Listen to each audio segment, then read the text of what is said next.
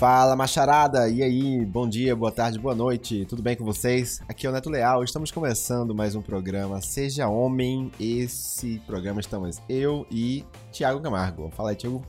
E aí, galera, tudo bem? Como é que vocês estão? Espero que todos estejam bem. Eu ia falar boa noite, mas você já falou, então. Espero que todos estejam bem aí. Tá bem, Netão? Tá bem, cara? Tudo bem, cara. Eu tô, eu tô muito bem, velho. Muito bem, obrigado. Muito bem. E você, tá bem? Eu tô bem também, tô feliz. Muito bem. Como tá o pequeno Jorge? Tá com 4 meses, 6,5 quilos. Mentira que tá com 4 meses, cara. Que é isso, cara? E 63 centímetros, tá muito grande, velho. Tá muito grande. Caramba, cara, foi ontem isso, velho. Foi ontem. Sim. Caramba, não, não, não, não, foi ontem que a gente teve o primeiro papo que você me contou que a Bela tava grávida, cara. pior, pior. Caramba, cara. O tempo legal, passa rápido, cara. mano. É, passa muito rápido. O tempo passa muito rápido. Muito, muito mesmo, cara. E isso tem um pouco a ver com o tema de hoje, né, cara? Que o tempo passa e a gente vai. As coisas vão acontecendo, mudando e a gente vai ficando maluco porque parece que, porra, parece que as coisas sei lá, mudam de uma hora para outra e a gente perde o controle, acha que tem controle, depois perde o controle de novo e a gente vai ficando maluco. Enfim, esse é o papo de hoje. Vamos falar sobre controle, né? Vamos falar sobre perder o controle, ter o controle. Temos o controle? Será? Essa é uma, essa é uma boa pergunta para se fazer. Achar o controle? E eu duvido que a gente consiga respondê-la hoje, mas a gente vai falar sobre isso. vamos embora, vamos pro papo.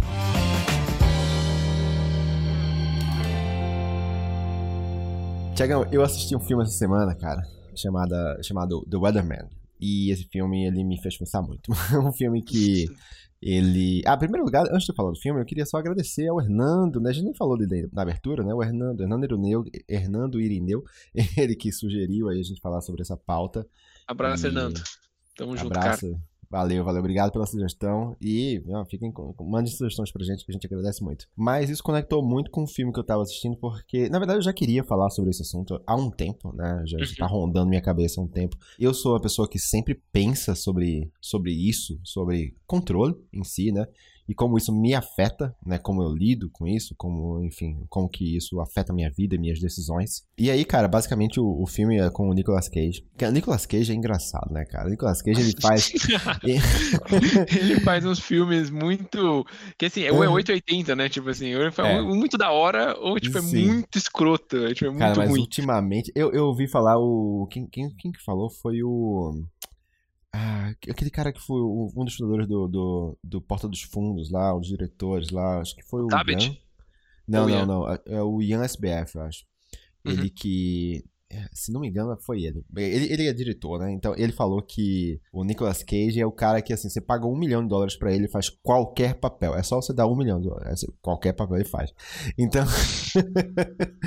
e, cara, tá errado não, viu? Eu acho que eu faria a mesma coisa.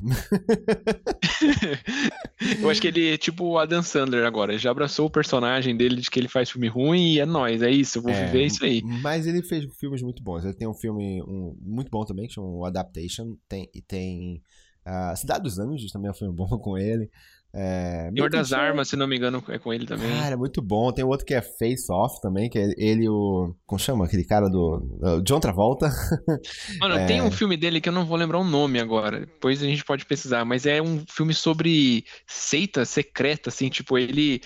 Cara, acontece alguma coisa na vida dele, aí ele vai, ele quer, quer vingança, aí uns caras oferecem o bagulho. Não, a gente se vinga por você. Só que daí, tipo, ele entra num esquema, mano, de tipo. Eu, eu só lembro que a, o lema da seita era o coelho faminto salta. Caramba. E aí, velho, tipo, as pessoas, é tipo, quando uma pessoa fala isso pra você, é uma frase totalmente fora de contexto, Aham. mas você entende que o cara faz parte da seita, tá ligado? E aí, já dando spoiler daqui, tipo, tem um momento que ele é preso, aí a polícia fala com ele, o faminto salta, tem uma hora que ele vai encontrar uns, uns caras do governo, os caras falam com ele, o faminto salta. Tipo assim, é uma trama que envolve muita gente, velho, muita Aham. gente.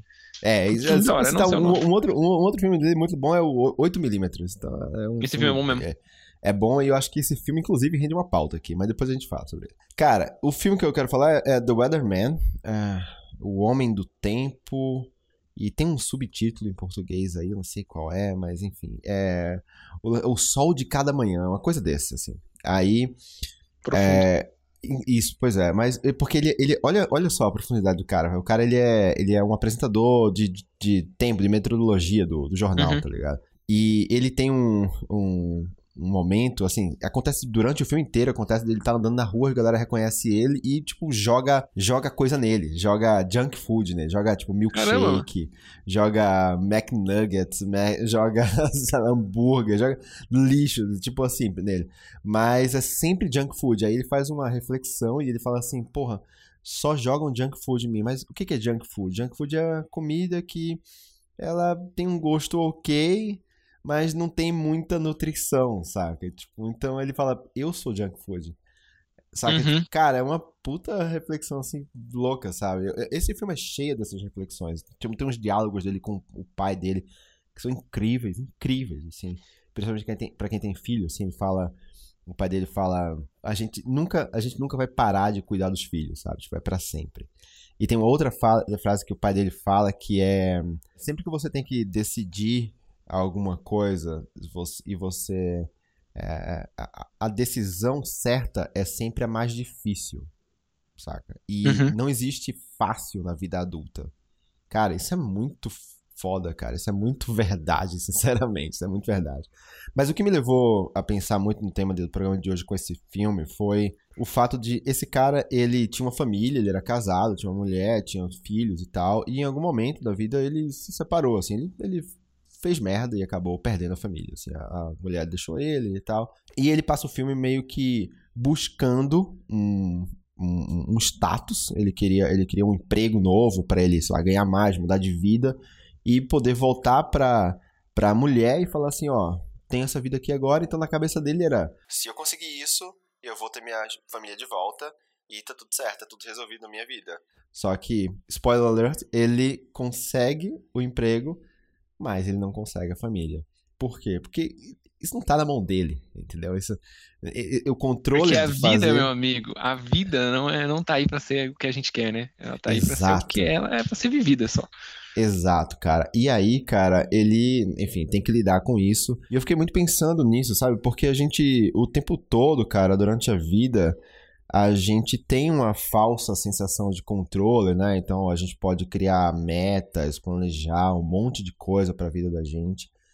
Mas no fim das contas não tem controle de nada, né? Porque a vida simplesmente acontece, né, cara?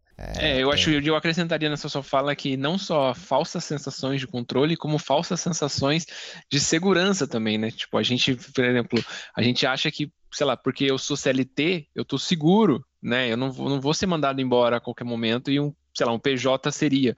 Mas uhum. não, cara, não. Eu moro num condomínio, então eu pago o condomínio, então eu tô mais seguro. E, assim, no fim das contas, cara, se o cara quiser mesmo te, te assaltar, não, não, vai ter condomínio que te, te proteja, não, velho.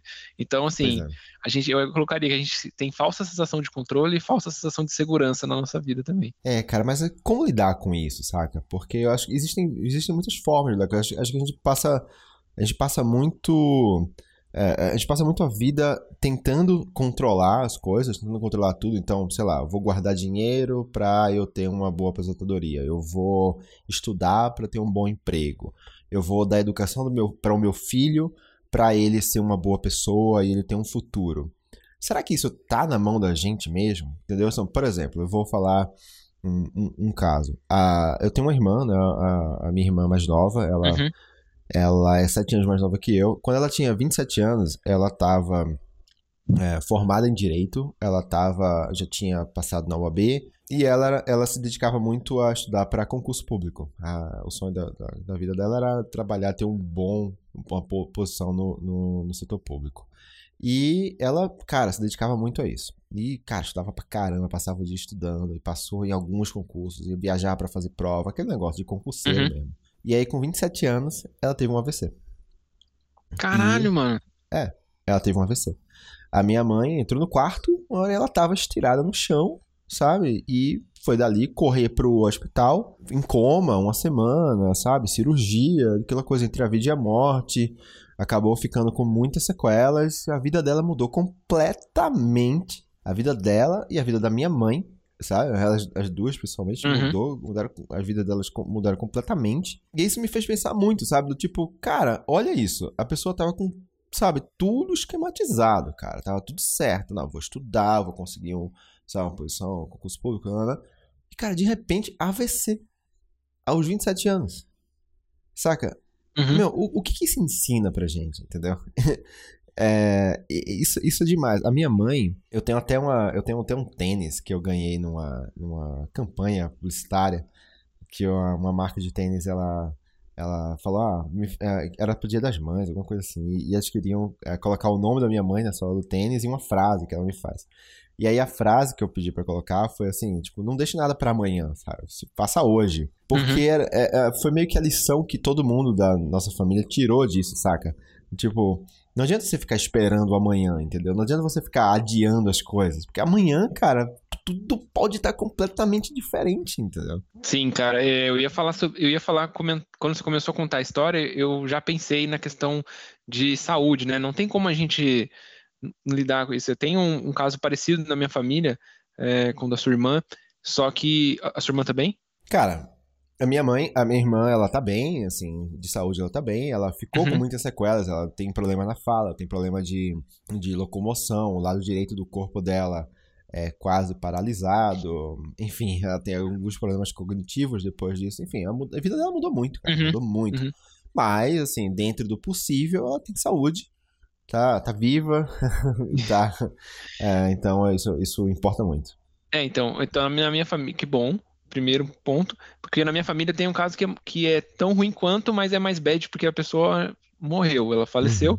E foi assim, cara, muito rápido, mano. Tipo assim, ela tava com dor de cabeça, muita dor de cabeça, tipo enxaqueca e tal. Falou, nossa, mas não passa, e toma remédio, eu vou no neuro. Foi no neuro, o cara mandou fazer uma ressonância, tumor cerebral, tipo, 15 dias, morreu. Entendeu? Tipo, uma coisa muito louca, tá assim, que sabe? pariu, cara. Então, e tinha assim, acho que ela tinha 29 anos.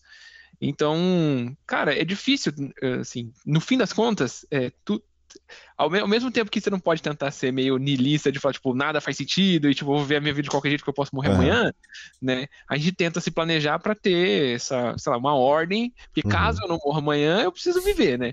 E como que eu vou viver? Então, assim, acho que aquela música do Zeca Pagodinho, Deixa a Vida Me Levar, a Vida Leva Eu, nunca foi o meu, o meu mood, nunca foi o meu mantra. Tipo, eu sempre fui uma pessoa que gosta de planejar, que gosta de ter, assim, que esquematizar. Você falou das metas do, do, do ano e tal, eu já tenho as minhas para 2022, tinha as minhas para 2021, mas ao mesmo tempo é isso que a gente tá falando, cara. Você pode sofrer um acidente de carro, pode acontecer uma coisa com você e tudo muda, tudo muda, tudo muda. Sim. Sim. E é difícil. E eu acho, eu assim, eu, eu nunca passei por uma mudança tão drástica quanto a da sua irmã, né? Uhum. Mas eu imagino que, cara, é assim, faz você reenxergar a sua vida de, de uma outra forma, sabe? Tipo. Sim. É, eu, eu, eu queria trazer essa reflexão aqui, assim, pensando nesse tipo de situação onde. É claro, assim, galera que tá ouvindo isso aqui, não vão. Eu, a minha ideia não, não vai ser trágico aqui dizendo, ah, nada vai dar certo e tal. Não é isso. Mas eu acho que a gente tem que fazer esse exercício de reflexão, assim, do tipo, o que, que você faria se você perdesse tudo que você tem hoje, saca? Uhum. É, porque, de novo, não, você não tem controle sobre isso. você não tem controle. O, o, você pode ter, enfim, é, se especializado em uma coisa que amanhã não vai existir, entendeu? Sim. Você pode morar numa casa e chegar a um, um deslizamento de terra e derrubar, sabe, tudo. Então, isso quer dizer que nada vale a pena? Isso quer dizer que não vale a pena você. Eh, Foi tudo jogado fora? Entendeu? Foi tudo jogado fora? Eu, eu acho que não. eu acho que não. E aí sou eu falando, né? Claro, assim, uhum. a minha, minha opinião, minha visão, mas. Existe um, existe um conceito chamado estoicismo, né? Que vem lá da, da Grécia Antiga. E é uma que... linha, uma corrente filosófica, né? É uma corrente filosófica que fala que você precisa colocar o seu foco nas coisas que você tem controle. Né? As coisas... E as outras coisas que você não tem controle, você não precisa se preocupar. Então é aquela coisa, tipo, vem um meteoro cair aqui na, na Terra. Você não tem nada que você possa fazer para mudar isso. Isso significa, sabe, que você sei lá, precisa pirar por causa disso, entendeu? Tipo, cara, isso não tá no seu controle, entendeu? Uhum. Assim, ou você pode, pode até não ter o um meteoro agora vindo, mas pode ser que venha a ter um meteoro, entendeu? Sim. É, isso, isso te faz você desistir de tudo? Entendeu? Eu, eu, acho, eu acho que não. Não, também acho que não. No, God! No, God, please, no! No! Duas coisas que eu queria falar, assim, uma delas é história pessoal, e aí vou linkar com, acho que muita gente passou por isso, né? Eu já comentei aqui no começo do programa sobre a questão do trabalho, né? Então, assim, a gente tá falando aqui sobre o trabalho e tal. Cara, comigo aconteceu o seguinte, em 2019, é, eu entrei na empresa que a gente, entrei na Loft, a empresa que a gente se conheceu, eu morava em Limeira e vinha para São Paulo para ficar, para trabalhar aqui, né? Uhum. Minto, minto, foi em 2018, quando, um pouco antes de eu entrar na Loft, foi isso que aconteceu. Eu estava trabalhando numa consultoria, e aí eu fazia esse trajeto, Limeira, São Paulo de manhã, e vou São Paulo para Limeira à noite para voltar para faculdade. E aí, cara, fiquei um semestre assim, viajei mais de 15 mil quilômetros de estrada fazendo isso todos os dias, e eu fiquei, tava puto, falei, cara, preciso mudar minha vida, preciso fazer alguma coisa. E na época, a, a Bela ainda era minha namorada, não era minha esposa, ela tava morando em São Paulo, meu irmão tinha vindo morar em São Paulo, eu falei, mano, eu vou morar em São Paulo, porque daí eu economizo o tempo, porque se eu moro em Limeira, eu tenho que fazer esse trajeto até São Paulo, todo dia. Então, se eu já estiver em São Paulo, eu só tenho que fazer o trajeto de volta para Limeira e depois da noite eu volto. Então, achei que ia ser melhor. E aí eu organizei as coisas com meu irmão, ele saiu do lugar que ele estava, a gente alugou um apartamento tal. Isso em dezembro de 2018. Assinamos um contrato do apartamento dia 1 de janeiro de 2019, a consultoria me liga e fala: Cara, a gente vai encerrar o seu contrato. Hum. Você tá. A gente não, não vai continuar. E eu falei, cara, como assim? Eu acabei de, de assinar um contrato de aluguel de um ano, vou mudar para. Já me mudei de São Paulo, eu encerrei o contrato de, de Limeira. A gente. Eu tava morando com dois amigos e cada um foi morar num canto, então não tinha como eu voltar para trás. Uhum. Eu falei, e agora? O que, que, eu vou fazer? Mano, aí eu liguei pro meu pai, que meu pai eu chamo ele de o ser de sabedoria maior, porque ele que resolve esses grandes problemas da minha vida, me dá os conselhos. O que, que eu faço, entendeu? E aí ele eu tive a sorte de ter ele, ele conseguiu me ajudar e tal, enfim, deu uns conselhos, ele conseguiu me ajudar financeiramente, beleza. Mas olha só pra você ver, tipo, eu não tenho controle sobre as coisas, entendeu? Sim. Tipo, chegou e, e agora eu linkando com o que eu acho que muita gente ouviu. Imagina pandemia, velho. Quem ia imaginar a pandemia, Puta o coronavírus, velho. Quanta gente não, não tinha planos e perdeu o emprego? Quanta gente não tinha plano e perdeu a vida ou perdeu parentes? Sim. Né? Então, gente assim, que investiu a vida inteira num estabelecimento, sabe? Num restaurante. Porra, o cara juntou 20 anos de dinheiro para abrir um barzinho, abriu hum. um uhum. mês depois pandemia, fecha tudo, sabe? Fecha tudo. E aí, velho? Cara, é foda isso, cara. É foda. Mas ao mesmo tempo, cara, é, sei lá, pra não ficar uma, uma bad aqui, eu, eu acho que.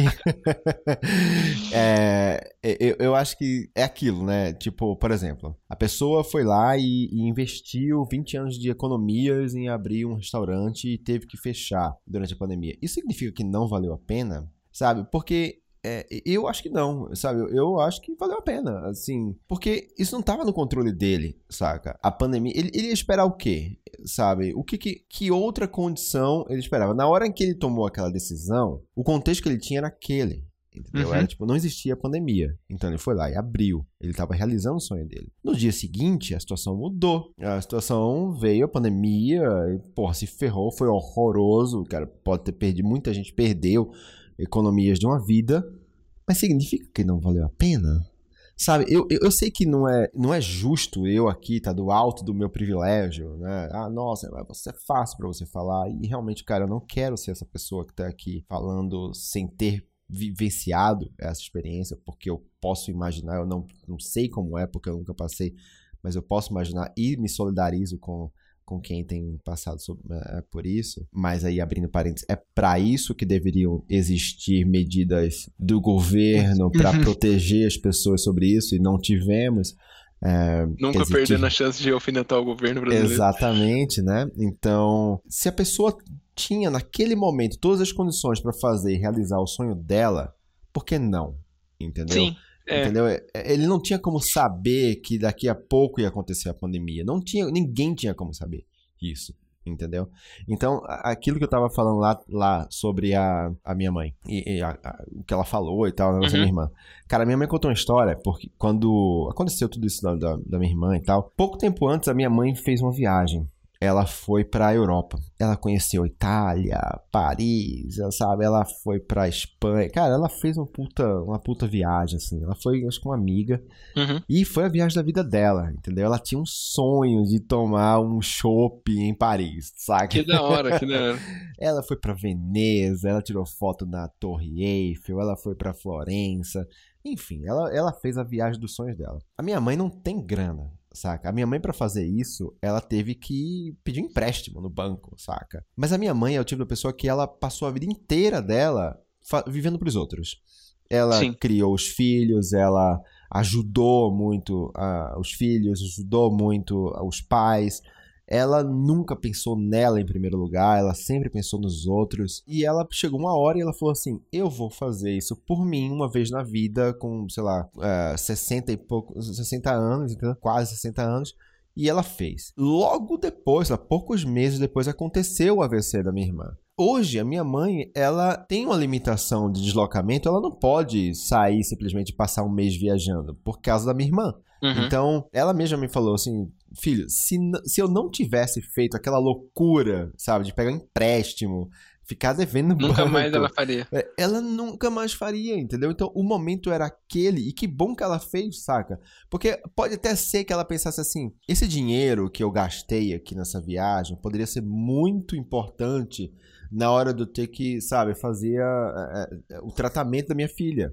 E uhum. foi, ela teve que gastar muita coisa com, cara, fono, físio, internação, cirurgias, viagens, sabe? Hospedagem, porque ela passou um tempo em Brasília lá no para ir no Saracubitchek e tal. Aquele dinheiro lá da viagem é importante. Faria diferença. Faria muita diferença. Mas, cara, ela não conseguiu, entendeu? Ela deu um jeito e, e, aconteceu, entendeu? A minha, ela foi para Brasília. Ela, então, assim, ela pode até ter pensado assim, porra, eu podia ter usado aquele dinheiro lá para isso aqui. Mas aquela viagem era importante para ela também, saca? Então, aquilo lá era importante também. E, e, e precisava ser vivido.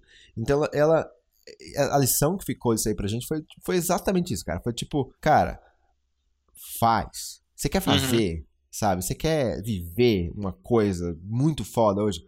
Vive. Você quer comprar uma coisa muito legal que você quer muito, compra, sabe? Porque, cara, amanhã você não sabe, cara. Amanhã você não sabe se, entendeu?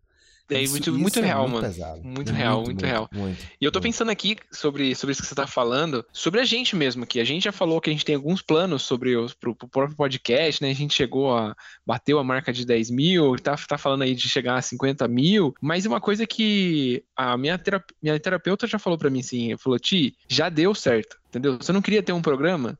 Já tá rolando, tipo, as pessoas já estão ouvindo, uhum. ele já tá no ar. Daí para frente é consequência entendeu? Uhum. Mas já deu, pensa nisso, entendeu? Então, tipo assim, às vezes a gente fica muito nessa de, que nem você falou, tipo, é, ou eu quero um negócio muito, muito, muito perfeito, ou é, me preparar tanto para um negócio que nunca, nunca vai ser perfeito, né? Então nunca vai estar. Tá, Você sim. nunca vai realizar de fato, porque nunca vai estar tá perfeito, sempre vai ter essa desculpa. E ao mesmo tempo, tipo, a gente fica, tipo, é que eu, só trazendo um contexto do porquê que eu pensei nisso, quando a gente quer fazer uma coisa que depende única e exclusivamente da gente, a gente tem mais controle do que quando depende de outras pessoas também. Mas não quer dizer que mesmo assim a gente tenha controle absoluto sobre aquilo. Mas, mas aí, voltando no podcast, tipo assim, a gente começou o programa, a gente era, nós, nós éramos em quatro pessoas. Cada um tinha um desejo, cada um tinha uma vontade sobre isso. E eu, Thiago, não tenho controle sobre o que você, Neto, quer. Não tenho controle uhum. sobre o que o Majuto quer e o que o Thales queria. Então, assim, isso eu levava pra terapia e falei, cara, mas eu queria que fosse assim. E, ela, e aí ela me confrontava assim, mas ela falou, assim, mas o programa é seu. Se você quer assim, cria o seu programa sozinho, entendeu? Porque uhum. se o seu programa for com outras pessoas, a vontade deles vai ter que vai ter que ser levada em conta também. E se amanhã eles decidirem, não vamos mais fazer, os três falarem, e aí? Você vai fazer o quê? Entendeu? Eu falei, caralho. Eu falei, vou, vou, vou, continuar? Não continuo? Não sei, né? Então, aí ela falou assim: então pensa só, já deu certo. O programa já rola, entendeu? Então, assim, se amanhã ele acabar, fique feliz. Você já entregou Sim. o que você tinha que entregar, entendeu? Aconteceu, né? Aconteceu. Que, aquilo que é o que você tá falando, tipo, aconteceu. O cara abriu o restaurante. Teve que uhum. fechar. Teve, mas ele abriu. Ele viveu a experiência de ter Exato. por um mês, pelo menos. Entendeu? Uhum. E acho que isso é, vale muito, mano. Vale muito. Porque na minha vida, eu, eu vi um vídeo uma vez de um cara, inclusive ele é uma das minhas referências aí. Se alguém quiser procurar os vídeos dele na internet, chama Eduardo Marinho. Ele não é o youtuber, mas você vai achar muitos vídeos dele na internet. Uhum. E você joga, joga aí. Eduardo Marinho, ele fala umas coisas da hora. Se você buscar ter prazer em viver, você já está sendo revolucionário. Se você não aceitar um trabalho que te sacrifique, você já está sendo revolucionário. Se você conseguir criar os seus valores, você está sendo super revolucionário. E ele fala que ele conta uma história que ele foi, ele foi no hospital e ele trocou uma ideia com um cara que estava no leito de morte aos 80, 70 anos, enfim. E o cara fala para ele assim, tipo, ah, mano, eu vivi, não vivi muitas coisas na minha vida em prol de trabalho, em prol de ganhar dinheiro. E aí ele Eduardo faz uma reflexão no vídeo sobre isso. Tipo, eu não quero viver a minha vida aonde eu fique, quando chegue no final e fique pensando, e se eu tivesse feito aquela viagem? E se eu tivesse comprado aquele negócio? Tal. Não, eu vou viver. E aí depois eu vejo o que acontece. É melhor. Tem uma, tem uma frase agora que é, é melhor pedir licença do que pedir desculpa, alguma coisa, não pedir desculpa do que pedir licença, enfim, não sei, uma parada assim. É, então é isso, cara. Tipo, eu tento colocar isso pra minha vida também. Então, Mas se é. surgir oportunidade eu posso fazer, por que não? Vamos lá, uhum. entendeu? Vamos fazer, porque eu não quero ficar sem assim, depois ficar matutando, sabe? Tipo, porra, e se eu tivesse feito aquela parada? Imagina se eu não tivesse respondido o Neto quando ele falou, Tiagão, vamos fazer um podcast juntos? Ou se eu tivesse falado pra ele, ah, mano, já tenho um outro, não tô afim, sabe? E aí? Uhum. Ou, ah, não, é muita exposição. É, mas, então, cara, é, até teve gente que falou, é muita exposição e eu não quero participar. Mas tudo bem, cada um tem a sua decisão, cada um sabe ó, o quanto quer se expor, ninguém tá aqui pra fazer nada. É meio exercício, desculpa cortar você, mas a gente não tem controle aqui do quão longe vai o que eu tô falando, entendeu? Tipo, do quanto, uhum. como as pessoas vão interpretar isso. Né? Então a gente já uhum. teve casos aqui de a gente re, reouvir o episódio e falar, puta, isso aqui não pegou bem, é melhor editar, é melhor cortar. E mesmo assim, tem coisas que a gente achou que não ia, não ia ser tão ruim assim, foi pro ar e outras pessoas vieram dar um toque na gente e falar, tipo, cara, isso aqui não ficou tão legal assim. então, assim, mano, a gente não tem não tem controle, velho. Internet, Sim, é principalmente, é não tem controle, velho. Até porque é que nem, é que nem assim, um, um podcast, um, um, discurso. Tudo que a gente tá fazendo, fazendo aqui é discursar. Então, esse discurso, ele atinge as pessoas de forma diferente individualmente, porque cada um vai receber essa informação de um jeito diferente, né? Porque a forma como você recebe aquela informação tem a ver com todo o seu passado, com todo o seu histórico. Uhum. Né? É que nem se eu assisto um filme, sei lá, sobre família, esse filme vai me pegar de um jeito e vai te pegar de outro. Porque, porque as nossas relações com as nossas famílias são diferentes. E Exato. tem uma coisa que eu tava falando com a Bela muito sobre controle também, nesse papo que a gente tá, que foi muito louco essa semana, que eu falei assim, quando, que a gente tava falando sobre ficar famoso do nada. Porque hoje em dia na internet, mano, é muito. É, você precisa de um segundo, assim. Uma coisa que você fale, pra, é. Ponto. Você, você virou um. um, um, um e aí. É, e, era isso. Eu ia chegar nele. Por quê? Ela, uhum. eu, ela tava falando assim, ah, mas os caras que são famosos, não sei o que. Eu falei, mas pensa só, o cara que ele é youtuber, ou ele é, é, ator, qualquer coisa, ele meio que, tipo, almeja um mínimo de status ali, né? Então, tipo, não que ele esteja uhum. preparado emocionalmente para ser famoso, mas ele quer, deseja isso. Agora, tem gente que sei lá, só acontece, tipo o Casimiro, entendeu? Tipo, ele, tudo bem, tava fazendo vídeo, tava fazendo live, uhum. mas, cara, tipo, imagina, imagina a vida desse cara hoje, velho. Tipo, ano passado, quem era, tipo, ano passado não que foi o ano passado que ele estourou, mas, tipo, uhum. em 2020, quem era Casimiro, velho? É um cara que é. fazia live, sei lá, pra 20 pessoas. Esse ano Sim. ele faz pra 20 milhões de pessoas. E digo mais, e digo mais, pode ser que daqui a 5 anos ele não seja ninguém de novo. Entendeu? Exatamente. A gente não tem controle então... sobre nada, velho. É isso, Exato. é muito da hora e muito Exato. louco, né? Muito, muito. Eu ia falar uma coisa, é, você falou é, em algum momento sobre se valeu a pena ter vivido do, do, do, do, do restaurante e tal. Tem um filme que fala, chamado A Chegada. É um filme Sim. de ficção científica, acho que é o diretor Denis Villeneuve. Ele muito é muito bom. foda, esse cara. Esse nome é. de, de, de, de, diretor é um nome muito pro você pagar de cult de cinema, né? Que eu tava assistindo Denis um filme do Denis Villeneuve. Quem? É. Denis Villeneuve.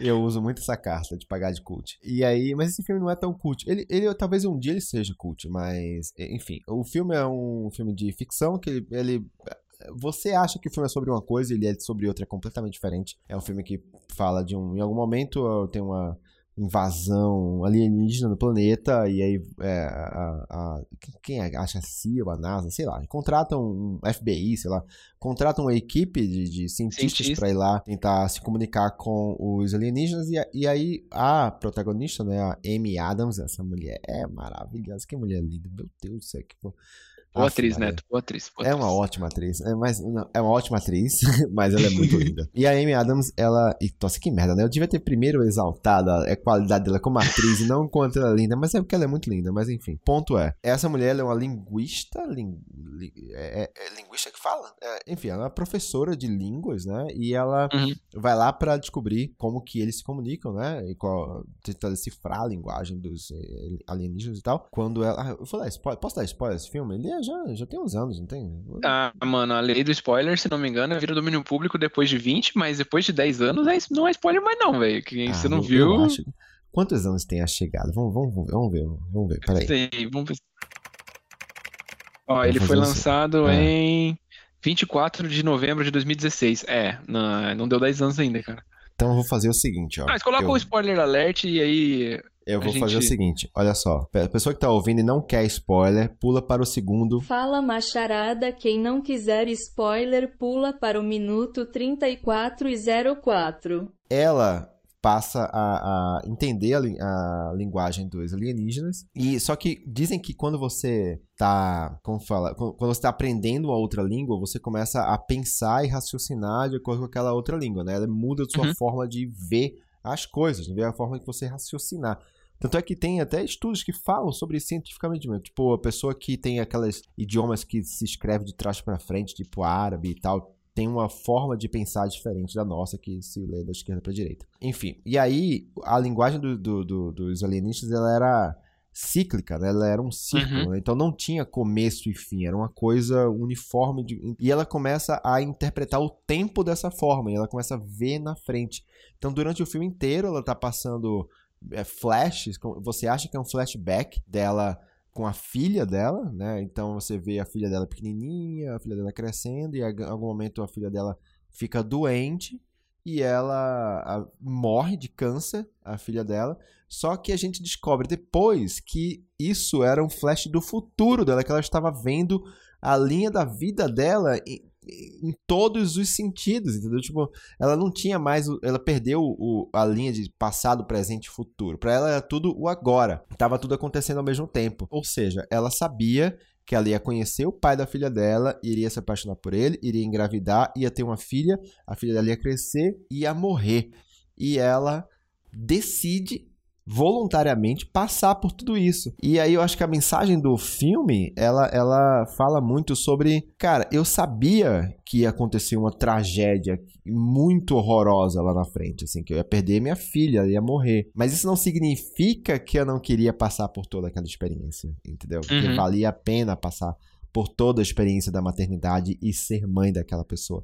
E, cara, isso é uma mensagem muito forte, né, cara? Tipo. Difícil de ser aceitada, mas é Muito. muito, muito, muito forte, cara.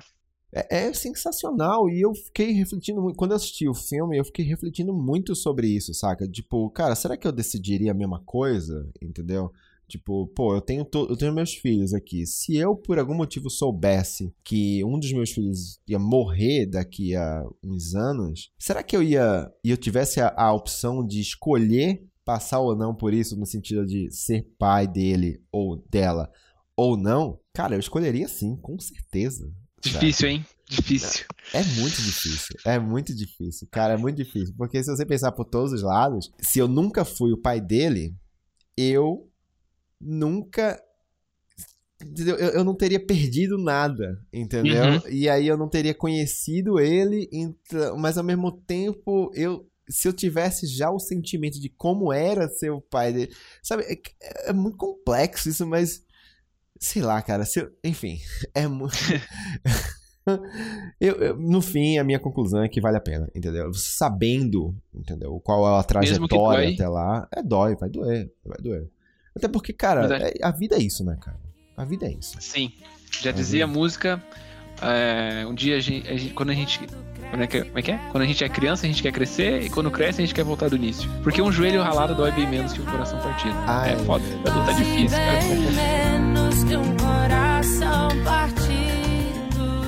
Com essa eu vou, vou mudar um pouco do tema. Neto, e vou, vou puxar para um, pra uma outra vertente do, do controle. A gente está falando muito aqui sobre, eu acho que tudo que a gente falou é, são controles externos, né? Tipo, coisas que podem acontecer que a gente não tem controle. Mas eu queria puxar aqui pelo lado do autocontrole, né? Como que a gente lida com nós, com- com- nos controlando, né? Tipo, como eu vou agir dentro desse grupo, como eu vou agir no meu trabalho, como eu vou agir com a minha família, dentro do meu relacionamento, né? Eu queria trazer esse, esse, esse tema porque recentemente estava fazendo uma fazendo uma análise na terapia, inclusive era de um tema aqui no podcast e eu falava para ela assim, nossa, mas eu acho esse tema tão importante, né? Tão interessante e ninguém acha, porque eu falei pro Neto e ele cagou para esse tema, falei pro Maju ele cagou para esse tema, falei pro Thales e cagou, falei pra Bela ela cagou, falei pros meus amigos, todo mundo caga pra esse tema, eu falei caralho, mano, por que que só eu acho isso interessante, né? Qual que é o tema? E a gente.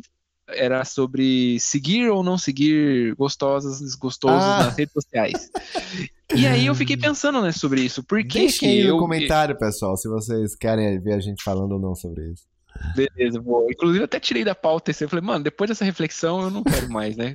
Fala não quero aí. mais tempo. Mas se vocês quiserem, a gente faz. Enfim, e aí a gente começou a. Ela começou a fazer um trabalho comigo de ir a fundo por que que eu achava isso, é, achava isso- esse assunto um debate importante. E aí chegou, a gente chegou nessa questão do autocontrole. Então, brincando com coisas do meu passado, com coisas, com outras sessões que a gente já fez, ela me, me falou assim: você já parou para pensar que, de certa, de certa forma, você tenta controlar as coisas para elas acontecerem do jeito que você espera, para que tanto você não se decepcione com elas, porque você já esperava que aquilo fosse acontecer, ou que as pessoas não se decepcionem com você, porque era aquela coisa tá acontecendo exatamente como você achou que elas deveriam acontecer. E eu achei isso muito foda, mano. Então, assim, eu tô, tô abrindo o, o coração aqui e me expondo Uhum. com relação a isso. Porque o autocontrole, por mais que ele seja alto, ou seja, eu exerço algo sobre ele, ele ainda é menos debatido e, e ele fica mais no subconsciente, né? Porque eu não tenho consciência de que eu tô fazendo isso, sabe? Quando eu tô fazendo. Hum, Tipo, eu não tenho consciência de que, ah, eu vou agir assim porque o, o neto vai gostar mais de mim, eu vou falar desse jeito porque vai pegar melhor, eu, eu vou fazer isso porque eu vou ganhar pontos com meus, com meus pais, sabe? E eles não vão se decepcionar comigo no futuro. Enfim, eu acho, eu, eu sou uma pessoa que muito, muito, muito mesmo, passei a minha vida inteira pensando e agindo com, com- com base nisso. Tipo, eu queria ser o filho perfeito, o namorado perfeito, buscando o amigo- aprovação. buscando aprovação. Tipo, eu não podia, não podia ser só o seu amigo, eu tinha que ser o seu melhor amigo. Aham. Tipo assim, eu não podia ser só um namorado, tinha que ser o melhor namorado, onde a, onde a minha namorada enchesse a boca e falasse, puta, o meu namorado é o melhor namorado do mundo. O meu filho é o melhor filho do mundo, sabe? E é muito difícil, cara. É, esse é o tipo de coisa muito, que velho. você é, é impossível você ter Porque controle. você não tem controle, entendeu? Você não Exato. tem controle. E aí eu, eu fiquei, fiquei refletindo bastante sobre isso, sobre as minhas ações comigo mesmo. Então, em vários momentos da minha vida, eu vou ser honesto com você, cara. Eu não colocaria a mão no fogo por mim mesmo, assim, tipo, você faria isso ou não faria isso? Trairia sua namorada, não trairia sua namorada, sabe? Tipo, eu falei, cara, por mais que eu tente ter o autocontrole, eu não consigo, velho. Tipo, e aí, com medo do que eu posso fazer, por exemplo, eu fui fazer um intercâmbio. Eu tinha medo de ir porque eu não sabia como eu ia agir lá, sabe? Uhum. Eu não sabia se eu, o que, que ia acontecer, sabe? Uhum. e, e eu ficava meio em, em choque, mano, em pânico. Eu falei, cara, e se acontecer uma merda? E se eu fizer uma merda? entendeu? Então, é. Muitas E vezes a, gente, a gente se sabota pensando nisso, saca? Pensando nessa falta de controle. Porque é, é muito difícil você encarar uma situação já sabendo que você não tem controle nenhum sobre ela, entendeu? Porque, de novo, a gente gosta da falta, da, da- da falsa sensação de controle. Então, por exemplo, para citar um caso pessoal, né? Eu tomei uma decisão bem importante na minha vida que requeriu assim uma certa coragem da minha parte, que foi largar um emprego numa empresa que eu gostava muito, Uhum. né, na- que era a Loft, né, onde você trabalha. É, eu gostava muito, não tinha nada pra reclamar, assim, quer dizer, sempre tem coisinhas, mas assim, dos lugares que eu trabalhei, cara, eu amava trabalhar na Loft, as pessoas da Loft, enfim, eu tive meu reconhecimento, eu aprendi muito. Enfim, eu estava numa situação muito bacana, tinha sido promovido, eu tinha recebido aumento, tudo. E eu saí da Loft para ir trabalhar para uma empresa estrangeira, para falar inglês, assim, no dia a dia. E cara, eu não eu tive muito medo disso. Muito medo, Uhum. mesmo, porque primeiro, tem a questão cultural e tem a questão técnica também, porque assim, a gente tem essa impressão de que, porra, a gente tem um pouco de síndrome de underdog síndrome de impostor, né? De tipo de, Tem. de não achar que ah, que é o colocaria, tem mais uma, uma síndrome aí que é a síndrome da primeira vez que você vai fazer uma coisa. Entendeu? Tipo, a primeira vez que é você isso. vai falar, entrar num Sim. time internacional, falando com pessoas em outra língua, É. trabalhando numa empresa. Tudo que é primeira vez, primeiro dia de aula, primeiro dia no trabalho, primeiro Sim. encontro, tudo é um negócio tipo. Ah, Ai, e sabe? assim, eu ficava muito pensando assim, como que vai ser, entendeu? Como que vai ser no dia a dia? sabe? Como, como, como que eu vou. Como que as pessoas vão me receber, entendeu? Assim, eu sendo brasileiro, eu sendo É, eu não era, tipo, mega fluente em inglês, assim, sabe? E, enfim, a gente, porra, quando você tá se comunicando na sua língua materna, é muito mais fácil de você ter as nuances da fala que você pode expressar do jeito que você quer. E quando você tá indo pra uma outra língua que você não, não é a tua língua materna, você também não é, tipo, eu, eu vou falar por mim. Uhum. Eu não, é- não sou a pessoa que, sei lá, fui fazer intercâmbio, morei nos Estados Unidos.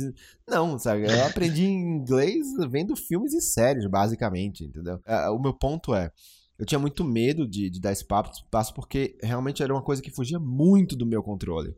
Da forma como as pessoas iam me receber lá, como ia ser o meu dia a dia de trabalho e como aquilo ia me, me dar a sensação de segurança que eu tinha na empresa onde eu tinha, onde eu tava. né? Porque, ah, no final das contas, eu tenho muitas responsabilidades financeiras, entendeu? Tenho que Uhum. pagar minhas contas. É, mas, cara, assim, long story short, porra, foi a melhor coisa que eu fiz, entendeu? Foi ótimo. É, é claro, eu sinto saudade dos meus amigos na Loft, mas foi ótimo. Assim, eu- isso me fez me desenvolver muito, me fez aprender muito de inglês, me fez aprender muito tecnicamente, me fez ter ótimas experiências sabe, profissionais que eu acho que me acrescentaram muito, muito, muito mesmo. Assim, fez toda a diferença na, na minha carreira. Então, ainda tenho a sensação de não ter um controle sobre isso e que isso pode aco- acabar a qualquer momento, mas eu acho que essa sensação nunca vai acabar, entendeu? É, E é- é. Mas não é E- por isso que eu não vou dar esse passo, entendeu? Que eu não vou tentar. Esse é o meu ponto. Sabe? Sim, queria reforçar que agora o Neto é esse tipo de gente que fala long short story, long short story Long no meio da frase em long português. story short. É. Mas, cara, é isso que você falou, é muito real. Mas eu queria trazer, assim, mais coisas internas pra gente, tipo, ciúmes, sentimentos. Pum. Como que eu lido com ciúmes? Tá? Como é que eu lido com tristeza? Bem Porque tudo trazido. isso a gente fala, ah, você tem que controlar, né? Entre aspas. Mas, cara, é difícil, né, mano? Difícil. É, esse, esse é um ponto pesado, cara. Muita gente pira com isso. Pira completamente. sabe? Eu já surtei. Eu vou falar pra você, eu já, com ciúmes principalmente, assim. Hoje eu acho que eu atingi um- uma maturidade um pouco melhor do que eu tinha com 14 anos, mas com 14 anos, velho, eu tive uma paixão, assim, que, cara, eu surtei absurdamente, assim. É aquele negócio, sabe, tipo de, de adolescente, assim, que quer Aham. morrer pelo amor, sabe? Tipo assim, cara, eu quero jogar na frente do carro, porque a menina não me ama e não sei o quê, sabe? Cara, foi um, foi um negócio pesado, assim, mas acho que, de novo, eu precisei passar por isso para poder evoluir, para poder ganhar maturidade e hoje estar num relacionamento muito mais saudável e Aham. onde eu sei me, não vou dizer, acho que me controlar não é a palavra certa, mas eu me conheço o suficiente para entender aonde estão os meus gatilhos e como evitá-los, sabe? Aham. É, cara, isso aí, assim, ciúmes. Vamos lá. Primeiro, você não tem controle sobre outra pessoa. Não tem. Uhum. Você é uma pessoa e ela é outra. E nem sobre terceiras pessoas, né? Tipo, você Exato. não tem controle sobre o seu cônjuge, sua cônjuge, e nem sobre as pessoas que vão se relacionar com ela, né? Então eu tive, tive um Sim. amigo, cara, que ele ficava puto dos caras olharem pra namorada dele. Falei, mano, você vai fazer o quê? Você vai meter a faca no olho de todo mundo? Como assim, velho? Esse cara namora com uma pessoa bonita que chama atenção, vai chamar atenção e pronto, livre com... viva com isso, cara. sabe? Exatamente, É. exatamente. Não tem como, mano. E eu, eu, eu, eu nunca fui essa pessoa muito ciumenta, cara. Mas eu achava que tinha um pouco de controle sobre isso que não ia acontecer comigo. Assim, quebrei a cara. quebrei a cara duas vezes. É, sei lá, cara, eu acho que eu aprendi. Pra mim, surpreendentemente, assim, quando aconteceu, isso não me tornou uma pessoa mais ciumenta. Porque poderia ser um- um- uma reação natural, do tipo, ah, eu sei que pessoas traem, então eu vou cuidar mais, eu vou tentar controlar mais pra não trair. E isso é a pior coisa que você pode pensar, saca? Com certeza. É, É, exato. você tem que pensar o oposto disso. É, é a pior coisa que você pode pensar, porque a pessoa, ela, você não, você definitivamente não tem controle sobre isso. Cada pessoa é uma pessoa diferente. Então, se uma pessoa fez com você, não significa que a outra vai fazer. E significa que a outra também é capaz de fazer. Esse é o problema, entendeu? Porque eu acho que quando você idealiza muito uma coisa, é como se você tivesse, sabe, quanto mais você idealiza, mais alto você coloca aquilo. E aí quando aquilo não se concretiza do jeito que você achava que é, a queda é muito maior, né? Porque tava lá em cima, né? Uhum. É, então eu acho que não, não, não é útil você achar que você tá imune a isso, nem que a outra pessoa está imune a isso, sabe? Tipo, ah, então, não, é- meu casamento é perfeito, meu relacionamento é perfeito, eu respeito minha esposa ou meu marido, então isso é suficiente pra me proteger contra isso. Não, isso, isso pode acontecer, cara. E, e, e, assim, meu conselho é, isso não quer dizer que é, não vale a pena viver um relacionamento. Eu acho que batemos na mesma conclusão. E segundo é que tente se preparar pra isso, saca? Tente imaginar isso acontecendo e pense no que você faria, sabe? Quando isso, se isso acontecer. Não vou falar quando não, mas se isso acontecer. Porque isso é, isso é muito importante, porque quando você não coloca isso como uma possibilidade, cara, as consequências podem ser muito piores, saca? Pra você e pra outra pessoa. É, eu, tinha, eu tinha um pouco disso. Então, quando aconteceu, foi horroroso. Foi muito ruim. Muito ruim mesmo. Assim, as consequências lá, psicológicas da minha cabeça foram tipo, devastadoras, assim, sabe? Uhum. Mas, de novo, é porque eu achava que tinha controle. Entendeu? Eu achava que tinha controle e que nunca ia acontecer. Então, porra, aconteceu? Fudeu. Acabou. Minha vida acabou. Entendeu? Tipo, minha vida acabou. Não vale mais a pena viver. Quero morrer. Era. Cara. Palhaçada.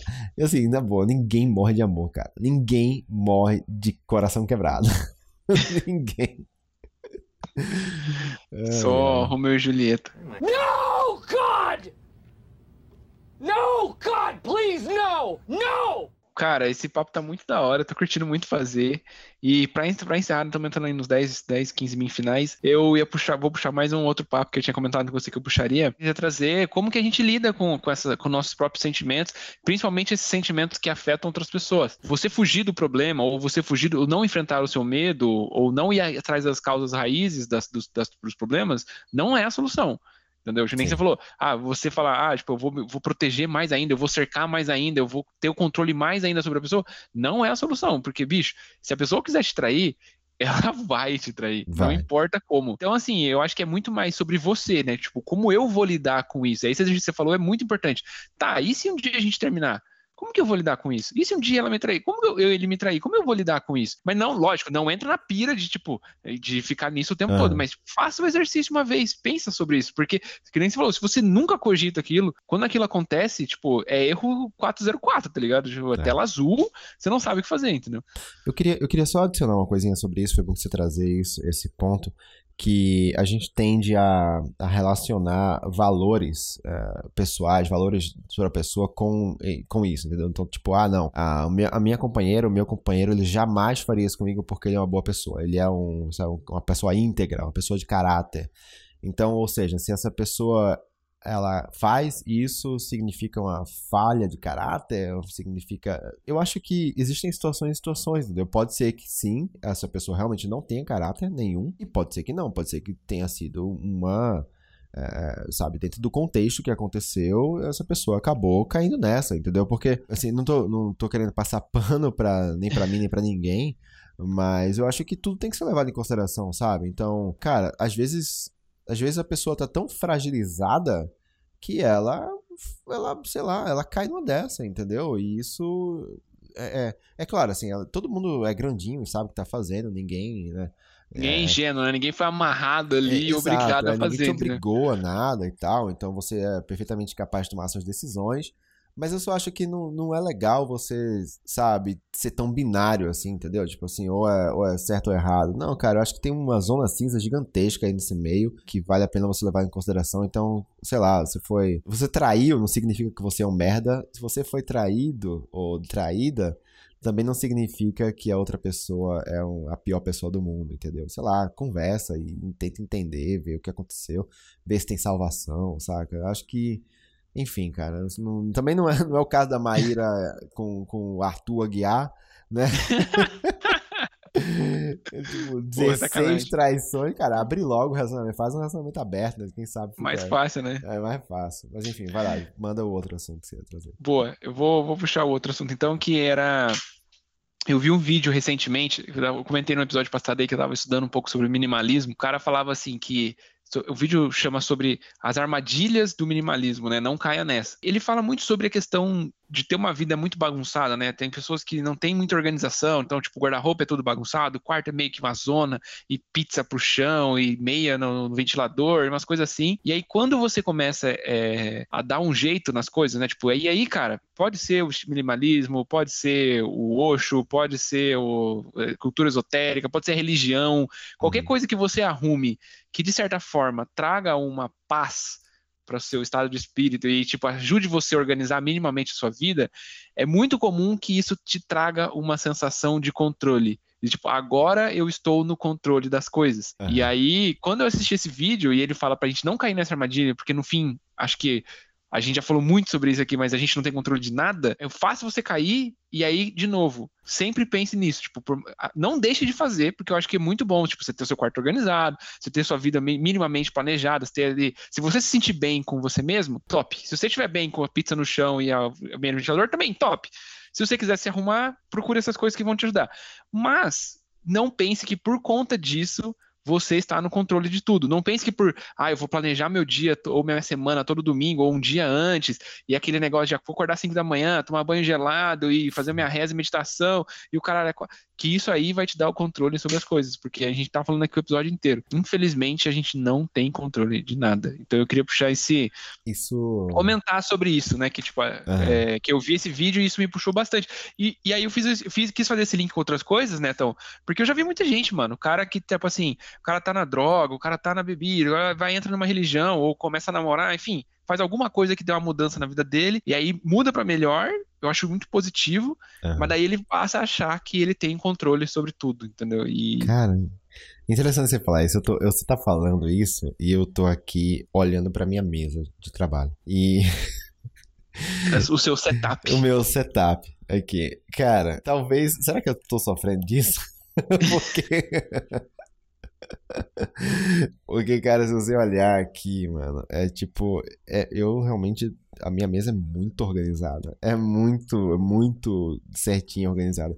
Eu tenho um negócio, assim, eu tenho, tipo, eu tenho um. Eu comprei um mousepad, daqueles grandes, assim, pra- Uhum. que fica o teclado e o mouse em cima. É, tem um nome pra isso, chama Desk... Deskpad. É um deskpad. É. Isso.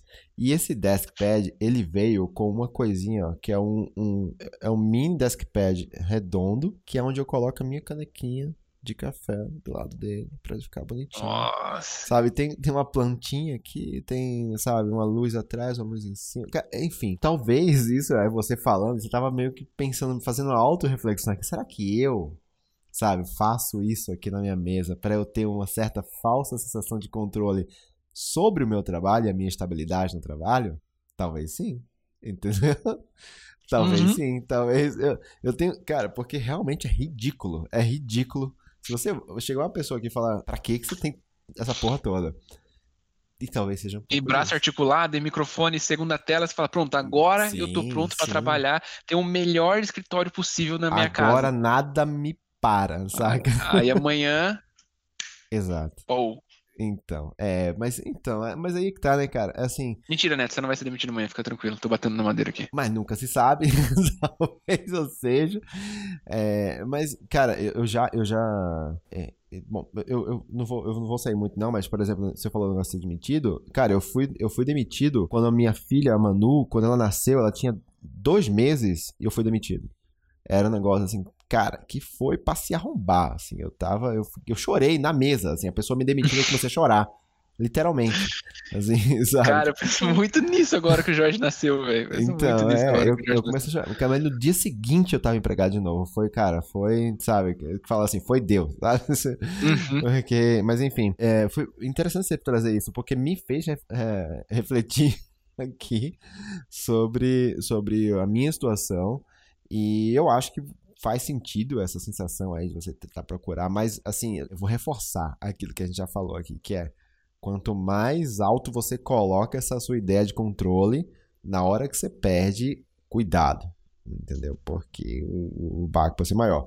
Mas assim, esse não é um programa pessimista, saca? É. Eu- eu- Eu queria dizer isso. Exato, eu não, eu, eu não quero falar de pessimismo. Quando você falou sobre, sobre a questão do, do minimalismo, Eu acho que o, minimalismo tem muito a ver com o desapego, né? Quando você tá desapegado. E quando você fala de desapego, você fala de desapego sobre qualquer coisa, sobre desde coisas materiais, então aquela mania de acumular um monte de cabo HDMI numa caixa, até você Desapegar de pessoas. Desapegar de- pessoas, de. exato. Então assim, é você ter essa sensação de propriedade sobre as pessoas, desde seja companheiro, companheira, ou seja sua mãe, seu pai, seu irmão, saca, o seu filho. Então, eu acho que quando você fala de desapego, e aí é uma, uma interpretação que eu procuro é, dar para isso, mas eu sei que é, isso também é um pouco mais, mais universal que isso, não sou só eu que penso nisso, é, é que quando você desapega mais dessas coisas, faz você aproveitar mais o momento, entendeu? E não o contrário. Porque é muito comum você pensar assim, ah, então quer dizer que você não tem apego a ninguém, então significa que ninguém importa pra você. Não, significa justamente o contrário, significa que eu vou dar muita importância pra aquilo agora, porque eu sei que amanhã eu posso não ter, entendeu? Sim. Então isso não vale a, não quer dizer que não vale a pena ter ou viver aquilo, né? Ou, ah, sabe, ter viver essa experiência. Significa que você vai pegar essa experiência, vai fazer o máximo com ela, porque pode ser que amanhã ela não exista mais. Acho que pra mim isso é desapego, entendeu? Sim, sim.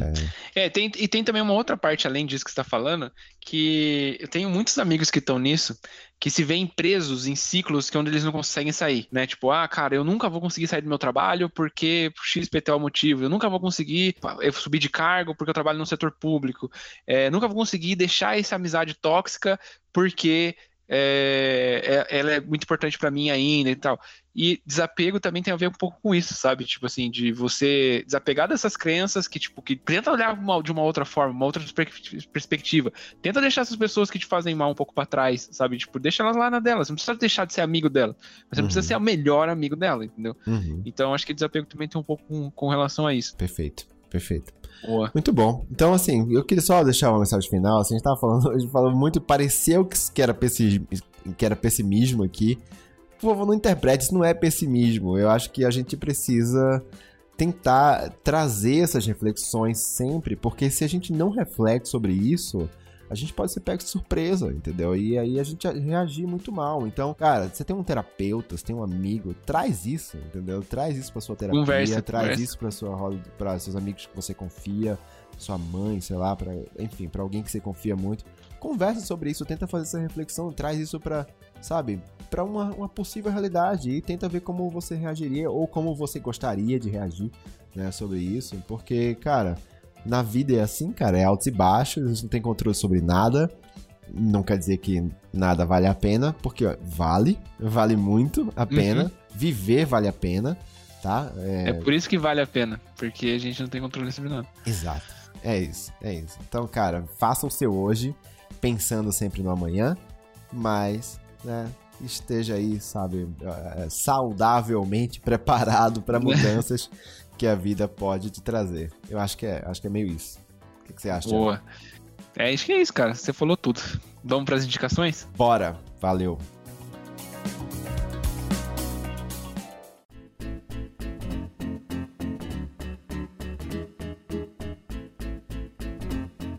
Vai, quer falar primeiro aí a tua? Boa, vou fazer três indicações. Uma pra assistir, uma pra ouvir e outra pra ler, beleza? Já me preparei. Dessa vez, outro, outro episódio eu não sim. tava preparado. Eu falei, não, o que, que eu vou falar hoje? Ó, pra assistir, eu vou indicar o canal do Atila, porque a gente já falou sobre ele aqui, mano. O canal dele é muito bom, velho. É muito bom. Eu assisti É um vídeo que ele falou sobre, sobre meritocracia. E é um vídeo que ele tá no Japão e ele vai visitar um- uma Hotel. pousada, um Uhum. hotel que é dito como o Mais antigo do mundo. mais antigo do mundo. Tem 1.300 anos a porra do hotel. Eu achei do caralho, mano. Então, cara, o canal do Atila, procura Mas aí no esse YouTube. conceito de meritocracia que ele traz é muito legal, né? Que aquele hotel passa de gerações de geração família. em geração. Tem um negócio isso, que lá 40 você pode gerações. adotar um genro, né? É um negócio louco, assim, enfim. Sim, mano, o lá, canal cara. dele vale muito a pena, velho. Então, Atila e Amarino, procura aí. Pra ler, eu vou indicar um livro que eu li ano passado que chama Como Morrem as Democracias. Eu acho que esse livro é muito importante pra gente esse ano. Acho que vale muito a pena você dar uma, dar, dar uma pesquisada aí. Você acha ele com PDF, você pode comprar ele, você pode baixar no Kindle. Tem, é, cara, ele é muito bom, vale muito a pena. E pra ouvir, É, eu indiquei Britney Spears da última vez, agora eu vou indicar uma coisa que não tem nada a ver com Britney Spears, eu vou indicar o álbum Animals do Pink Floyd. Uau! Que foi um Pink álbum Floyd. que, assim, eu não sou fã de Pink Floyd, mas eu tô fazendo uma coisa na minha vida que é me permitir ouvir coisas novas, coisas que eu não ouviria naturalmente. Então eu tô pedindo para as pessoas me indicarem coisas, e aí um cara do meu trabalho me indicou, cara, ouve esse álbum aqui, ó. Pink Floyd, Animals. Aí eu ouvi e achei da hora, mano. Achei da hora. Que bom, cara. Porra, excelente. Muito bom, Thiago. Ótimas recomendações. Pink Floyd é sempre um, é sempre um clássico. Porra, é muito legal. Isso, isso, de ficar ouvindo coisas diferentes é, cara, é muito importante você quebrar essa bolha aí sonora, porque às vezes a gente fica ouvindo os mesmos discos e acaba, porra, tem tanta coisa legal acontecendo por aí, né, cara? Eu eu acho isso muito, muito legal. Cara, a minha recomendação, a minha primeira recomendação hoje, eu tava conversando na, na, numa reunião de trabalho e tal, e eu, enfim, eu, eu uso esse equipamento aqui, esse setup pra minhas reuniões de trabalho. Tá aqui, eu vou usar. Eu uso microfone, uso a câmera. Tem eu uso aqui como webcam uma, uma câmera, uma Canon com a lente 50mm 1.8. Caralho. Ah, e, e aí, assim, chama atenção. Eu entro na reunião e a pessoa, ué, que, que- caramba, que microfone é esse? Que, que essa imagem é tão melhor que a nossa? E aí, papo vai, papo vem, eu falo que eu uso pra gravar podcast, né? E aí, uma pessoa, a Charlotte, que é uma, uma moça de produto lá, ela perguntou sobre, que sobre o que era o, o- o podcast. Eu falei que era sobre masculinidade e ela me recomendou um livro que ela leu sobre masculinidade e eu já imediatamente comprei. Infelizmente, eu procurei esse livro em português, não tem. O livro chama For the Love of Man, e Pelo Amor dos Homens. Esse livro tem físico, tem no Kindle e tem no Audible também da, da Amazon. Eu tô ouvindo esse livro como, como se fosse um podcast. Uhum. É, eu acho que ele tem 10 horas né, a, a leitura dele lá no, no Audible. E, cara, é muito incrível, assim, ele fala muito sobre masculinidade, masculinidade tóxica, mas, claro, ele tem uma realidade mais americana, né? Então ele fala um pouco da forma como os americanos criam meninos. É muito, muito foda, assim, as reflexões que ela traz. Ela traz um monte de depoimentos, assim, pra citar alguns aqui. Primeiro, logo no início, essa primeira página, se não me engano, do livro, ela fala assim, é, é uma autora, Liz Uhum. Blank, se não me engano, o nome dela. Ela fala assim: ah, muito se fala sobre terrorismo, sobre desastres naturais, sobre, enfim, sobre violência. Mas não existe nada mais perigoso do que o nosso conceito sobre masculinidade. E, cara, eu achei essa frase muito incrível, porque isso é muito verdade. É, se Com você certeza. pensar sobre o como a gente, como meninos são criados no mundo, sem querer ser o babaca aqui, mas quase vi uma frase em inglês aqui pra falar, mas é, é, em, em comparação com as meninas, é, isso diz muito sobre como as coisas são, entendeu? Como a, todo O nosso mundo é hoje, né? exato, Como as como, a sociedade é estruturada, como pessoas em, em situação de poder reagem ou agem. Então isso diz muito, sabe? A, a forma como meninos são criados e tal. Então ela fala coisas do tipo, ah, é, muito- é mais comum você. É coisas óbvias, mas, cara, quando. A forma como ela reflete é muito boa. Mas, tipo, por exemplo, é muito mais comum você ver uma menina brincando de boneca e um menino brincando com arma ou de brinquedo. Porque, e a gente acha natural um menino segurar um brinquedo que mata ah, ao invés de segurar um brinquedo que chora, sabe? Tipo, isso diz Uhum. muito sobre, é, sobre isso. Enfim, e uma outra situação é que ela fala um depoimento sobre um, um homem trans, ou seja, uma pessoa que viveu os dois mundos, né? Então ela viveu como um mundo feminino, nasceu num corpo de mulher, fez a transição e hoje é, um, é socialmente homem. Então ela viu como que era o mundo fora da caixa masculina, Homem. entendeu? E aí, cara, ela falou umas coisas muito fortes, assim, que a gente precisa refletir sobre isso. Do tipo, ela fala, quando eu, quando eu me tornei homem, quando eu fiz a transição, eu vi como que era o mundo, assim, como que era não ser interrompida o tempo todo, como que era ser respeitada no trabalho, como que era não ser questionado sobre algumas coisas. Então, sabe, isso, isso, cara, isso é muito importante, cara, é muito, muito importante. Nós, homens, não temos noção disso, entendeu? Então a gente fez De um como episódio... é não ser homem, né? Exato, a gente fez um episódio sobre é, privilégio masculino e, cara, eu queria ter falado isso no episódio. porque é, entendeu? A gente não tem noção sobre isso e é uma coisa ridiculamente pesada. Enfim, então fica aí a, a, indicação se você consegue ler inglês. Tem aí o, o livro For the Love of Man, leiam, que é uma leitura, acho, importantíssima pra gente. É isso. Boa, valeu, Netão. Obrigadão É pelo papo, viu, cara? Foi bom Um demais. aí. Valeu, Tiagão. Beijão. Tamo junto. Valeu, pessoal. Falou. Falou, até mais.